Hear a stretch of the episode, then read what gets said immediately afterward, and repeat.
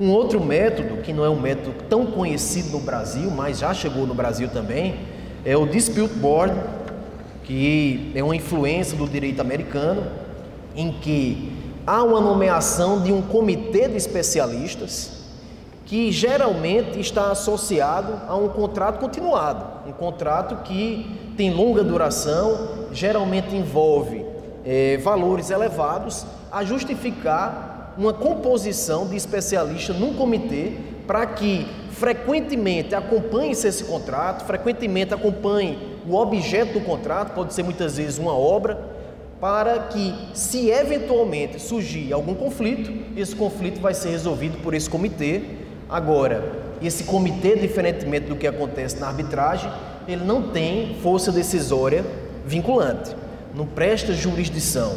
É como se fosse uma decisão prestada por pessoas vinculadas a um contrato que estabelece uma condição contratual que deve ser observada pelas partes que estão vinculadas. Então seria meramente uma obrigação contratual que, se descumprida, daria ensejo, inclusive, a uma execução de um título extrajudicial. As vantagens do dispute board são, além do acompanhamento permanente dessas pessoas que são especialistas e formam um comitê, é, impossibilitar uma solução de continuidade no contrato. No Brasil, um grande exemplo é o metrô de São Paulo, quando foi feita as ampliações das linhas de metrô de São Paulo. Aquele consórcio que ficou responsável por aquela obra, firmou um comitê de especialistas e esse comitê de especialistas ele ficou responsável por resolver todas as disputas relacionadas à interpretação daquele contrato. 98% das questões que são apresentadas no dispute board eles são respeitados pelas partes. As partes elas não judicializam essas soluções, não vou dizer aqui definitivas, mas essas soluções que são apontadas pelo comitê para aquela interpretação daquele contrato, aquela solução daquele conflito que se estabelece a partir daquele contrato.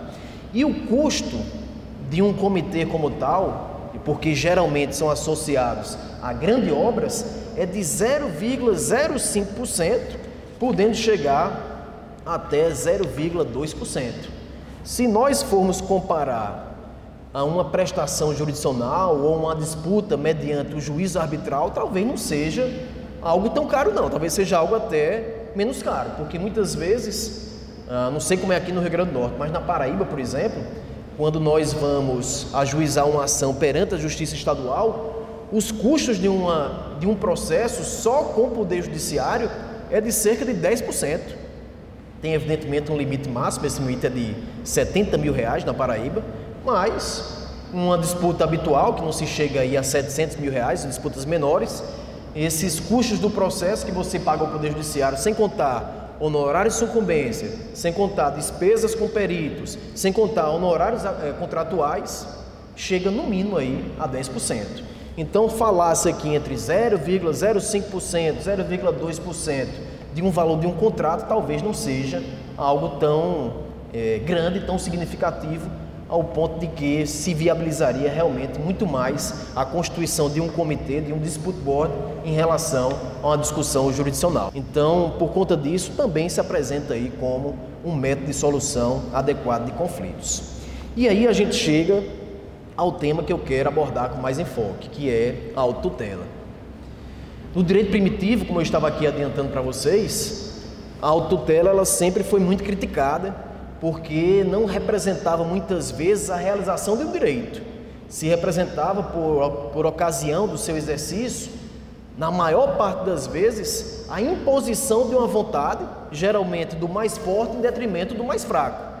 Então não sentia muito uma legitimidade no exercício da autotutela, porque aquilo que se realiza por força, sem ter uma preocupação com o debate, sem ter preocupação com o reconhecimento do próprio direito, é algo que de certa forma não é muito aceitável.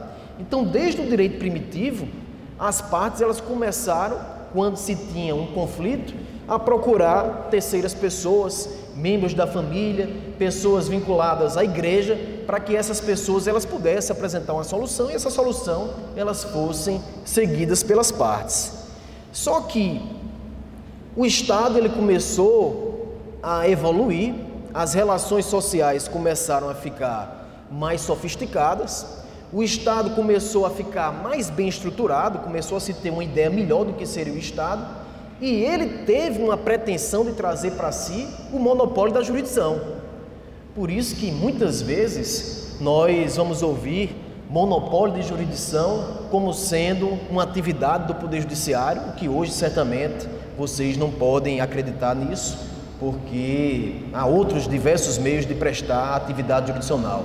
Não só apenas via o Poder Judiciário, embora seja a forma mais comum, via Poder Judiciário, mas está longe de haver um monopólio. O Estado como um todo, não só o Poder Judiciário, ele tem atividade jurisdicional descentralizada, embora seja predominante no Poder Judiciário, mas os particulares também podem exercer jurisdição e podem também resolver conflitos que não seja mediante jurisdição, conforme já falei aqui anteriormente com os outros métodos de solução adequada desses conflitos. O fato é que com a Constituição de 1988, as pessoas elas foram estimuladas demais a procurar o poder judiciário. O número de processos que se tinha antes de 1988 era de aproximadamente 200 mil processos. Hoje temos quase 110 milhões de processos. Que se era uma vantagem procurar o Poder Judiciário para resolver conflitos, hoje já se começa a repensar. A própria advocacia já começa a repensar isso. Por quê? Como é que eu vou procurar um Poder Judiciário cujo o tempo médio de cognição e realização de um direito, segundo o entendimento do Conselho Nacional de Justiça, Justiça em Números, que evidentemente tem algumas distorções, mas pegando uma média, o tempo médio de solução de um processo, do início até a realização do direito, é de cerca de 14 anos. Como é que você vai começar a advogar hoje? Vai esperar 14 anos para ter uma solução para aquele conflito. Isso é algo que particularmente até enfraquece a própria advocacia se a advocacia não buscar uma outra forma de solução do conflito. Foi isso, inclusive, que me fez pensar como é que a autotutela ela poderia ser colocado como uma forma de solução adequada de conflito. E eu vou citar um exemplo para os senhores. O exemplo foi o seguinte: e eu decidi fazer a tutela nesse sentido. Um cliente meu, o professor Alexandre Câmara, ele tinha vendido um apartamento de 1 milhão e 800 mil reais. Aceitou receber uma entrada de 30 mil reais, entregou o apartamento, entregou não, ia entregar o apartamento ao cidadão quando ele pagasse as chaves do apartamento o cidadão nunca pagou a chave do apartamento, ele também não entregou e ficou naquela disputa. Ele estava com um contrato que precisava rescindir.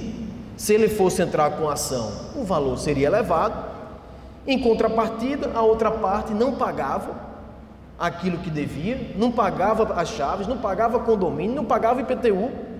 E o dono da construtora ficou com aquele apartamento de 1 milhão e 800 mil reais parado durante dois anos sem saber se procurava o judiciário, sem saber qual era a medida que tomava. E aí ele veio fazer uma consulta para mim. E a consulta que eu fiz para ele, a reflexão que, que eu trouxe para ele foi a seguinte: Quanto é que você já perdeu nessa situação jurídica? Aí ele começou a dizer: Olha, considerando que eu tenho um lucro médio aí de 5%, durante dois anos já perdi aí 120% daquele valor. Já perdi o, o, valor do condomínio, porque não vou receber isso de volta, já peguei valor de PTU, TCR, os, o desgaste emocional que eu estou tendo, eu estou perdendo também isso aí. O que é que você acha que eu devo fazer?